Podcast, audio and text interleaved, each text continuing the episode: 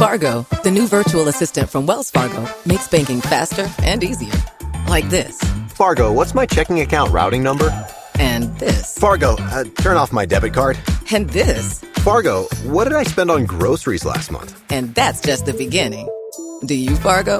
You can in the Wells Fargo mobile app. Learn more at wellsfargo.com slash get Fargo. Terms and conditions apply. Your mobile carrier's availability and message and data rates may apply. Wells Fargo Bank and a member FDIC. Hello, Saver.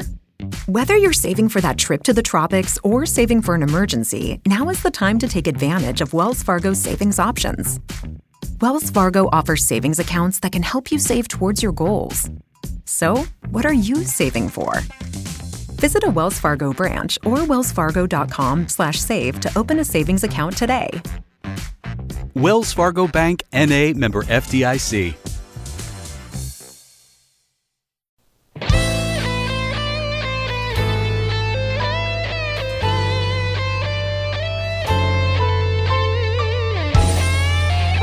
Peggy 18.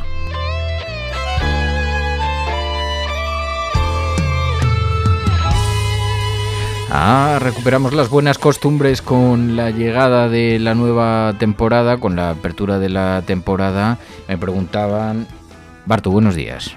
Buenos días, Fernando. Qué gusto volver aquí.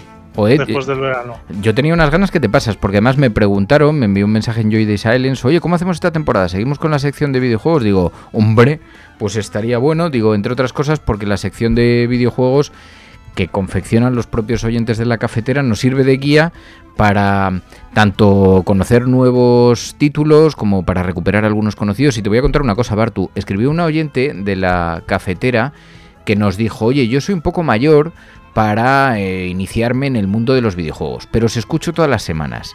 Y llevo todas las semanas, eh, cada vez que lo escucho, digo, mm, debería probar, debería probar alguno.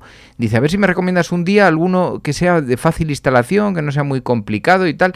Digo, o sea, que hay mucha gente que está más allá del mundo de los videojuegos, que son oyentes que mm, habitualmente no te los imaginarías en el rol de jugadores, y que sin embargo conectan con la sección.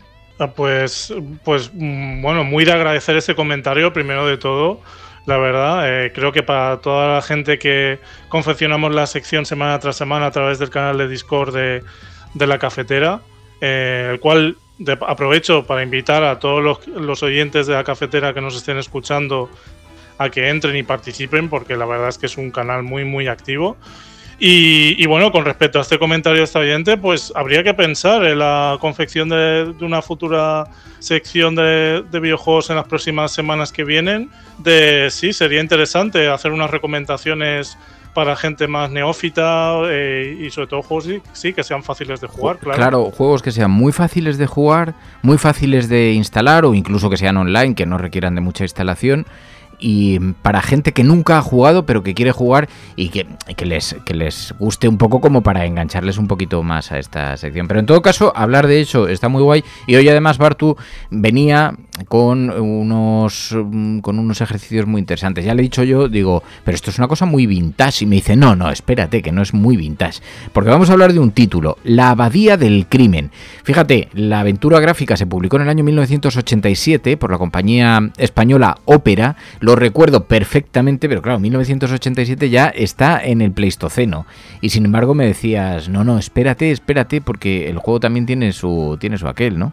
Sí, sí, totalmente. Bueno, para los que no conozcan, La Abadía del Crimen es una, un videojuego de culto entre los amantes de los videojuegos en España. Eh, fue un auténtico hito dentro de lo que es el desarrollo de videojuegos eh, en España. Y, la verdad es que todavía a día de hoy es un juego que se, al que se tiene en alta consideración y, en alta estima. Em, este juego, bueno, hay que decir que el nombre de la abadía del crimen eh, y bueno, el juego en sí es una adaptación, eh, Fernando, de la famosa novela El nombre de la rosa de Humberto Eco, publicada en el año 80, si no recuerdo mal, la cual tuvo su propia adaptación cinematográfica en el año 86 por Jean-Jacques Gounod y protagonizada por Sean Connery y Christian Slater. Supongo que tú verías esa película. Yo personalmente me la he visto miles de veces hombre, porque es de mis películas favoritas, la verdad. es que es un, es un peliculón absoluto, la novela es un novelón absoluto Y, y, yo ya eh, debo decir que yo jugué a la abadía del crimen. O sea, tengo. No fui un gran jugador, eso es verdad, pero lo tenía y, por lo tanto sabía, sí sabía que era una adaptación del nombre de la rosa. Lo que no sé si tuvo, si tuvo licencia para hacerlo, pero vamos, son dos personajillos que se van siguiendo uno a otro por esa abadía, por ese monasterio. Y entonces. Y cuéntanos, cuéntanos cosas del juego.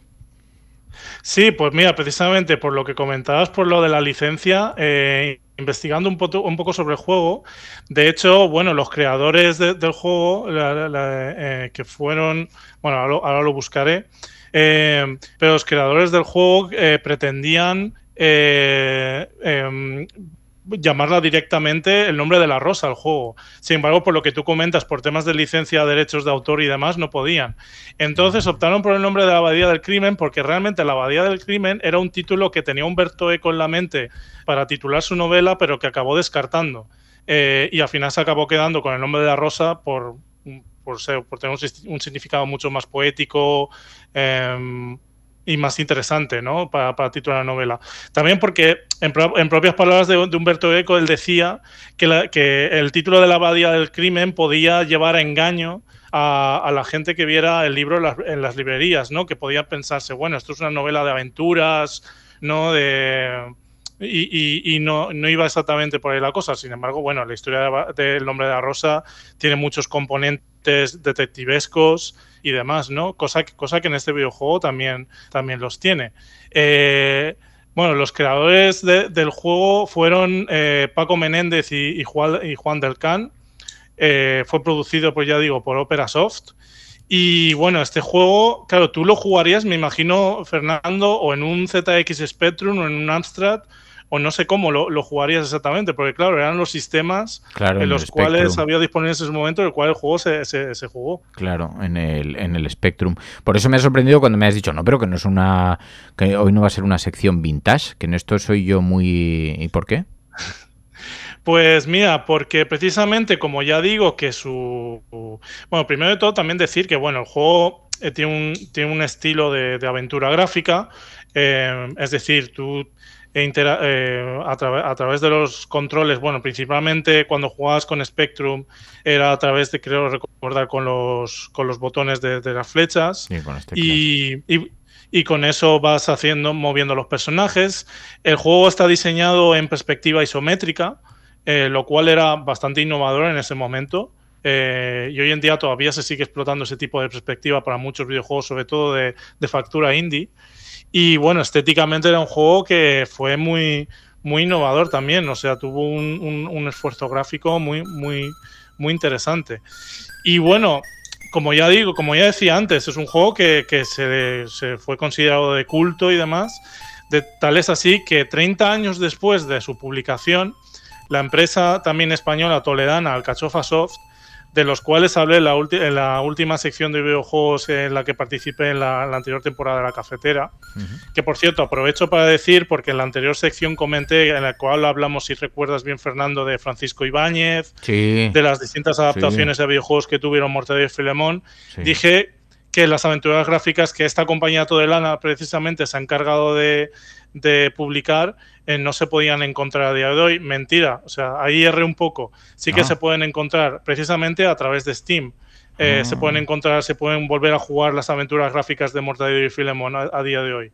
Y además, eh, esta compañía, eh, Alcachofa Soft, se encargó en el año, en el 2016, de hacer un restyling completo de, de la Abadía del Crimen.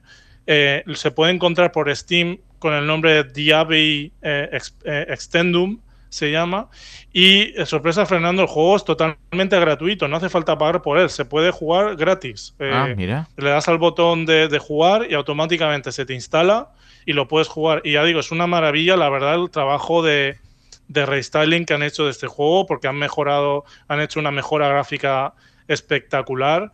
Eh, añadiendo todo tipo, todavía trabajándolo eh, mediante la técnica ah, visual del pixel art, pero dándole un tratamiento gráfico muy, muy interesante, respetando la esencia del original, respetando la jugabilidad, pero añadiendo nuevas capas de, eh, digamos, de elaboración y desarrollo, como por ejemplo, a mí lo que más me ha sorprendido al jugarlo, lo estuve jugando el otro día, de hecho, lo empecé a jugar, es eh, el apartado del sonido. O sea, el sonido del juego realmente, cuando lo estás jugando, y sobre todo yo recomiendo jugarlo con cascos, te da la sensación de que estás metido en esa abadía benedictina donde ocurren los crímenes. Ah, sí. Ah, wow.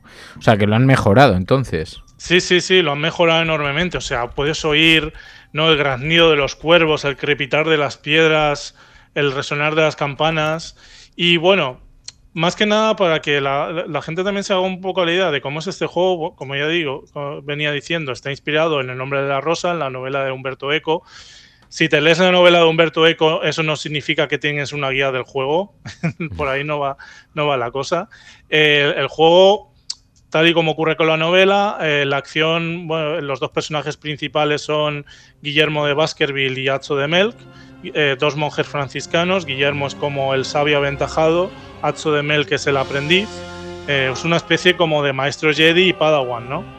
Y llegan a una abadía benedictina donde están ocurriendo una serie de crímenes, de asesinatos a monjes benedictinos y de hecho, Guillermo de Baskerville es llamado a esta abadía para resolver los crímenes porque es un hombre de una mente perspicaz, muy, muy sabia, muy, muy aguda.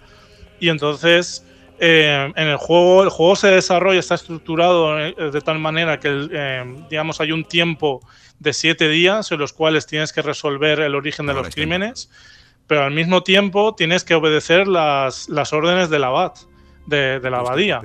Y de hecho, si, las, si lo desobedeces, hay una barra, un medidor que se llama obsequium, eh, que es como el, en latín es como se, se podía traducir a, a, la palabra obediencia. Y claro, a, si, si, cometes desobediencias al abad, dependiendo de si son faltas graves o faltas leves, esa barra va disminuyendo más o menos. Y si esa barra en algún momento llega a cero, pues eres expulsado de la abadía y tienes que volver a empezar. Sin embargo, claro, en muchos momentos del juego vas a tener forzosamente que desobedecer al abad porque tienes que salir, por ejemplo, de noche de la, de la alcoba de, Guillermo de Baskerville y de, y de de Mel para investigar ciertas cuestiones que ocurren únicamente durante la noche. Y claro, en principio estás eh, obligado durante la noche a quedarte en la alcoba con lo cual de noche tienes que esquivar a los guardias y a todos esos ojos que puedan chivarse a la abad de que, de que has abandonado tus ah. aposentos durante la noche, ¿no? Ah. Está bien, estoy viendo los, los gráficos, claro, ha habido varias versiones, de manera que ha cambiado, ¿no? Sí, sí, totalmente. Ya digo, en, en 2016 hubo un, digamos, remake, bueno, remodelación del mm. juego, mejora gráfica del juego, sin embargo, en 2008 hubo también, esa misma compañía, Alcachofa Soft, también aprovechó para sacar una versión de, juego llamado Diaby, también se puede encontrar por Steam, esta sí que es de pago, por cierto, eh, pero en 3D, con gráficos 3D, con un doblaje exquisito, tengo que decir, un doblaje muy, muy bueno de juego. Eh, mucha gente cuando lo juegue va a reconocer muchas voces de actores de doblaje españoles muy reconocidos. Eh, por ejemplo, quiero recordar que en el caso de Guillermo de Baskerville eh, lo interpreta el actor de voz de, Bruce Willis, que no recuerdo ahora mismo cuál era el nombre, creo que era... Sí, Ramón Langa, claro, Ramón Langa, que es un legendario, ¿no? Que no solamente por doblar a Bruce Willis, sino también en el terreno de los videojuegos también ha, doblado más de, una ocasión en, varios títulos, como es en este caso, en el juego de, de Diaby, se llama, este, este, esta versión en 3D de la Abadía del Crimen. Has elegido también otros, otros títulos que no, no, veía eh, exactamente, porque luego, em, aparte de las versiones que se han hecho, me has dicho, em, hay un lanzamiento de Blasphemous que me gustaría también, como bonus track, em, me gustaría también incluir hoy en la, en la sección. ¿Por qué? Sí, sí, pues bueno, como estamos así de católicos hoy, eh, ah, vale, ahora entiendo. Mi manera humilde de bendecir esta nueva temporada de la cafetera. Vale, vale, vale. Eh, pues voy a, Blasphemous, no sé si recuerdas, Fernando, pero ya hablamos de este juego eh, anteriormente en la sección de videojuegos. ¿Recuerdas que era un juego desarrollado por una compañía de videojuegos sevillana de Game Kitchen?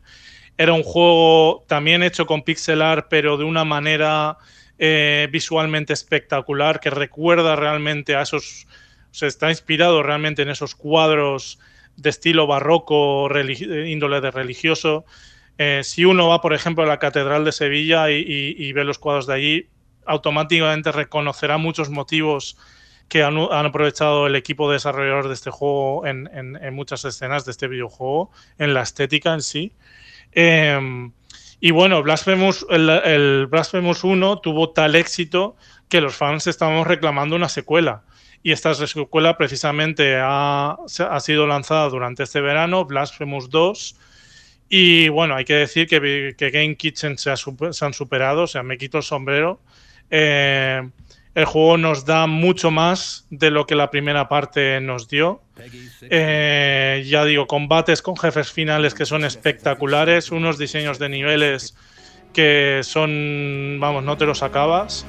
Y, unas mejoras a nivel de la jugabilidad, de lo que el penitente, que es el personaje principal del juego, que es una especie como de guerrero nazareno eh, extraño, eh, vamos, que han hecho que mucha gente le, haya dado un, vamos, un, 10 sobre 10 mm, a, esta nueva entrega de Blasphemous. Las imágenes manteniendo un poco el, espíritu del, juego. Y, pero están, están estupendamente Blasphemous. Bueno. Decir que en el canal de YouTube de Game Kitchen eh, han publicado de manera abierta el documental que ellos mismos hicieron, el making of del primer, de la primera entrega de Blasphemous que se llama Landing Blasphemous. Eh, recomiendo fervientemente eh, ver ese documental, tiene una duración de una hora y realmente es muy interesante verlo porque a través de ese documental te das cuenta de lo mucho que cuesta desarrollar un videojuego. Claro, estamos hablando que The Game Kitchen es un estilo de videojuegos indie. Eh, pequeño, pero con un talento increíble, como podemos ver a través de las imágenes de, y del juego, de estos dos juegos, de Blasphemous 1 y el Blasphemous 2. Pero realmente te das cuenta de las penurias, de incluso diría los cabreos, el estrés increíble. Pero claro, Blasphemous 1 fue financiado a través de una campaña de, de crowdfunding. Y claro, ves en el documental momentos complicados en los cuales les va faltando dinero, tienen que tomar decisiones complicadas para seguir avanzando con el juego. Afortunadamente todo acabó saliendo bien, pero ya digo, o sea, recomiendo fervorosamente ver este documental porque eh, te das cuenta de que, bueno, muchas de las realidades que hay detrás de estos títulos, ¿no? Mm, así que la compañía eh, de Game Kitchen, la compañía de videojuegos sevillanos, ha colgado este documental Landing Blasphemous para seguir un poco el proceso de creación de, un título. Pues de este título, vamos. Pues, oye Bartu, nada, cuídate mucho, nos quedamos con deberes para hacer en algún momento eh, alguna selección de juegos sencillos, fáciles, pero que a la vez sean atractivos como para enganchar. Algunas recomendaciones seguro que a los oyentes también se les, se les ocurre. Bartu, gracias. Gracias a ti, Fernando, y un saludo a todos nuestros oyentes.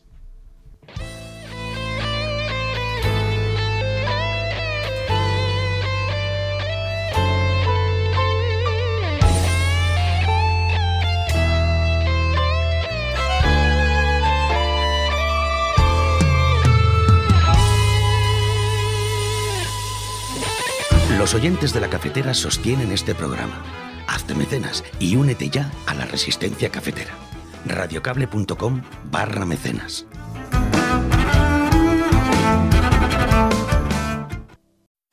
Fargo, the new virtual assistant from Wells Fargo, makes banking faster and easier. Like this. Fargo, what's my checking account routing number? And this. Fargo, uh, turn off my debit card. And this. Fargo, what did I spend on groceries last month? And that's just the beginning. Do you Fargo? You can in the Wells Fargo mobile app. Learn more at wellsfargo.com slash get Fargo. Terms and conditions apply. Your mobile carrier's availability and message and data rates may apply. Wells Fargo Bank and a member FDIC.